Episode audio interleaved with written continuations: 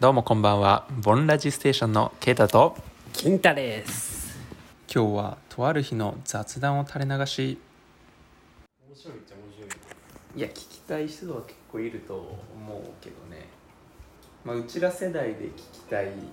あ共感共感って聞きたい人もいるしちょっと上の人で本当になんか経営者とかの人でいや何をこいつはバカなこと言ってんだっていう人もいるだろうしいや乗ってくださいって感じだね。そうそう、うん。まあ、あと大学生とかであ社会人になるとそういうことを考えるんだって聞きたい人とかもいる気がする。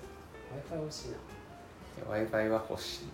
アパート引っ越してそんな w i f i がすぐつながらないとか知らなかったいや楽天もだけで。なえ他のとこだったらすぐそんな来てくれるってこと、楽天が今みんな解説してて混み合ってんの。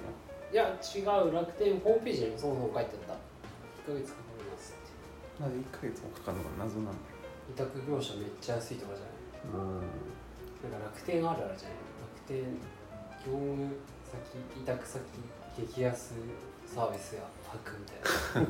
そういうこと？えインターネット。ちゃんと早いといいけど。まあでも安いっすからね圧倒的にその手数料はそんな30何ヶ月もバラバラで払わなきゃいけない。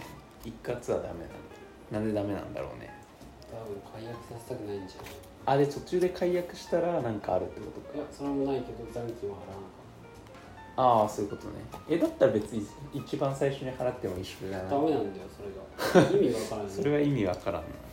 だって7000円ぐらいだったら別にそんな大した大きい金じゃないしみんな別に。どうやってあれを払わせるんだろで、まあ、コンスタントなキャッシュフローが欲しいのかな。うああそうかもしれんね。安定的に未来までどんぐらいのお金が入ってくるって想像できる。ベースのお金がこんぐらいはキャッシュフローが必ずあるっていうのを確立できるのが企業として嬉しいのかな、楽天のアンチコメント言ってしまったよ 楽天からはもう案件がもらえないかもしれない。いい会社だよ楽天。でも楽天ってあんまう英語でしょだって。あそうなの？これ違った？へえ三木谷さんが言っとったよそうなの。こういう英語にしましょう。って楽天？でも楽天ってなぜかなんかいろいろあんなにやってるのに株ってあんま上がんないんだよな。買ってないけど。あいちょっとかあ楽天の株をさうん200株ぐらい持っててさうん。ワクチンができたって時にちょっと売っちゃったんだけどさその後さ確かさ日本郵政うんなんかさ、資本合意したよ知らん。なんかそれで俺45万ぐらい損した気分なんだうん。今1080円だから10万ぐらいか。けどだいぶ落ちた600とか900ぐらいの時に買ってて。資本提携か。資本提携したって言った途端に。もともとベースもちょっと高かったんだけど1300とかこの辺ぐらいまでいってうん。うわやらかしたと思って売ってしまったってなってます。まあなんか買うのは簡単安いそうだなって買ってなんかあんま間違えないけど。そめっちゃわかる。う売るのがマジでむずくて、うん、なんか長期的に持ってれば必ず上がるかなって思ってたけど最近になってその考えを改めたよね。いやーめっちゃ理解できる あのね俺結構大損こいてるよ。まあ銘柄そんな大損こいてる銘柄少ないけど。うん。やっぱ人の意思が介入すると売りが難しい。そうだね。いや売りむずいんだよな。なんか普通にアメリカとかのまあ半導体とかバイオテックとか、まあ、長期的に必ず上がるだろうってのを買っとけば別にちょっと落ちてもまあいい、まあ、もずっと持っとけばいいのかな。そうと思ってたけどメンタル的にもきついしその落ちてる期間にぐいぐい上がってる株とか見ると損切りちょっとしてでもそっちに投資した方がいいんじゃねとかメンタルが揺らぐ気いやーがわかる。な結局さもう自明なことでさインデックスファンド最強やん、まあ、インデックスまあ最そうだね。インデックスに結局帰着するよね。これが一番だけどさ頭考えずに最強なんじゃないかって冒険いうしたいやん絶対。そんなみんなが知ってる最強よりも。うん。自分のロジックで勝ちたいみたいまあね。なだからやっぱ定額を決めてインデックスファンドにぶち込む金額うん。と遊ぶ積立金うん。を決めてったら面白いとう。ん。いやでも基本的な人は多分みんなそれやってんだけど思う今やってるけどなんかね。その割合いいよね。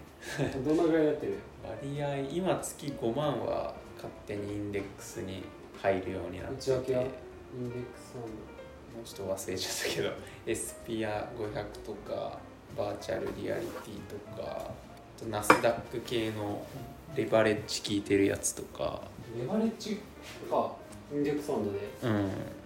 3倍とか。そう。とかかな。に5万は入れてるね。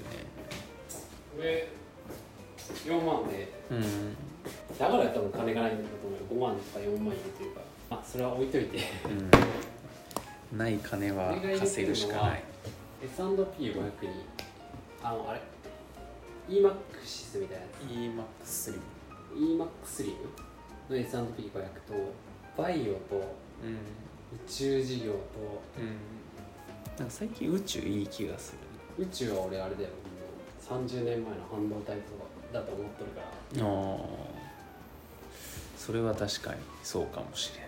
あんな時に誰も半導体に見向きもしなかったけど。うん。それはそうかもしれんね。でも30年後か。まあどうせイ2030ン年後取り崩さんやろ絶対。まあそうね。基本的にはそうだけど人口がさちゅってきたら分かんなくない？まあアメリカは大丈夫だな。あそう。人口人口がさちってきたらお金は膨らまないくなると宇宙に行くんじゃな。い宇宙に行ったところで人の絶対数変わらなかったら経済活動一人が生み出せる経済活動ってさちゅると。好きで人増やすんだぜ。まあなんかクローンとかやりだしたら分かんなくなるけど。とあと自動運転。かあーでも自動運転もやっぱ前も誰かに言ったかもしれないけど人が安くなっちゃってるって思ってる俺は。うその今世界各国でその名だたる企業がさすげえ金かけてさ自動運転のソフト開発してるじゃん。それまあ何兆とか何千兆とか世界でかけてるけどさそれ実現するために必要な機能って別に運転じゃん。なんかそれコストに見合ってんのかなっての最近。いやでもあの株なんて期待株だから。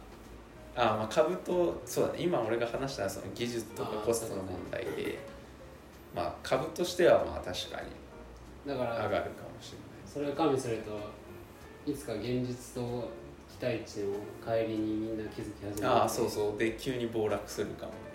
EMAX リムの自動運転の投資対象銘柄みたいなやつ見たんだけど。うん割と大体大手の自動車メーカーとかに比率高くてうん。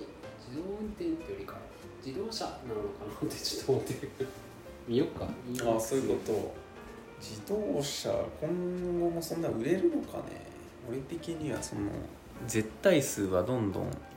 落ちていくと思うん。だけどねまあ、もちろん。この辺の比率が高いから24とかえこれ普通に構成あの何の構成銘柄ああ自動運転のってことか。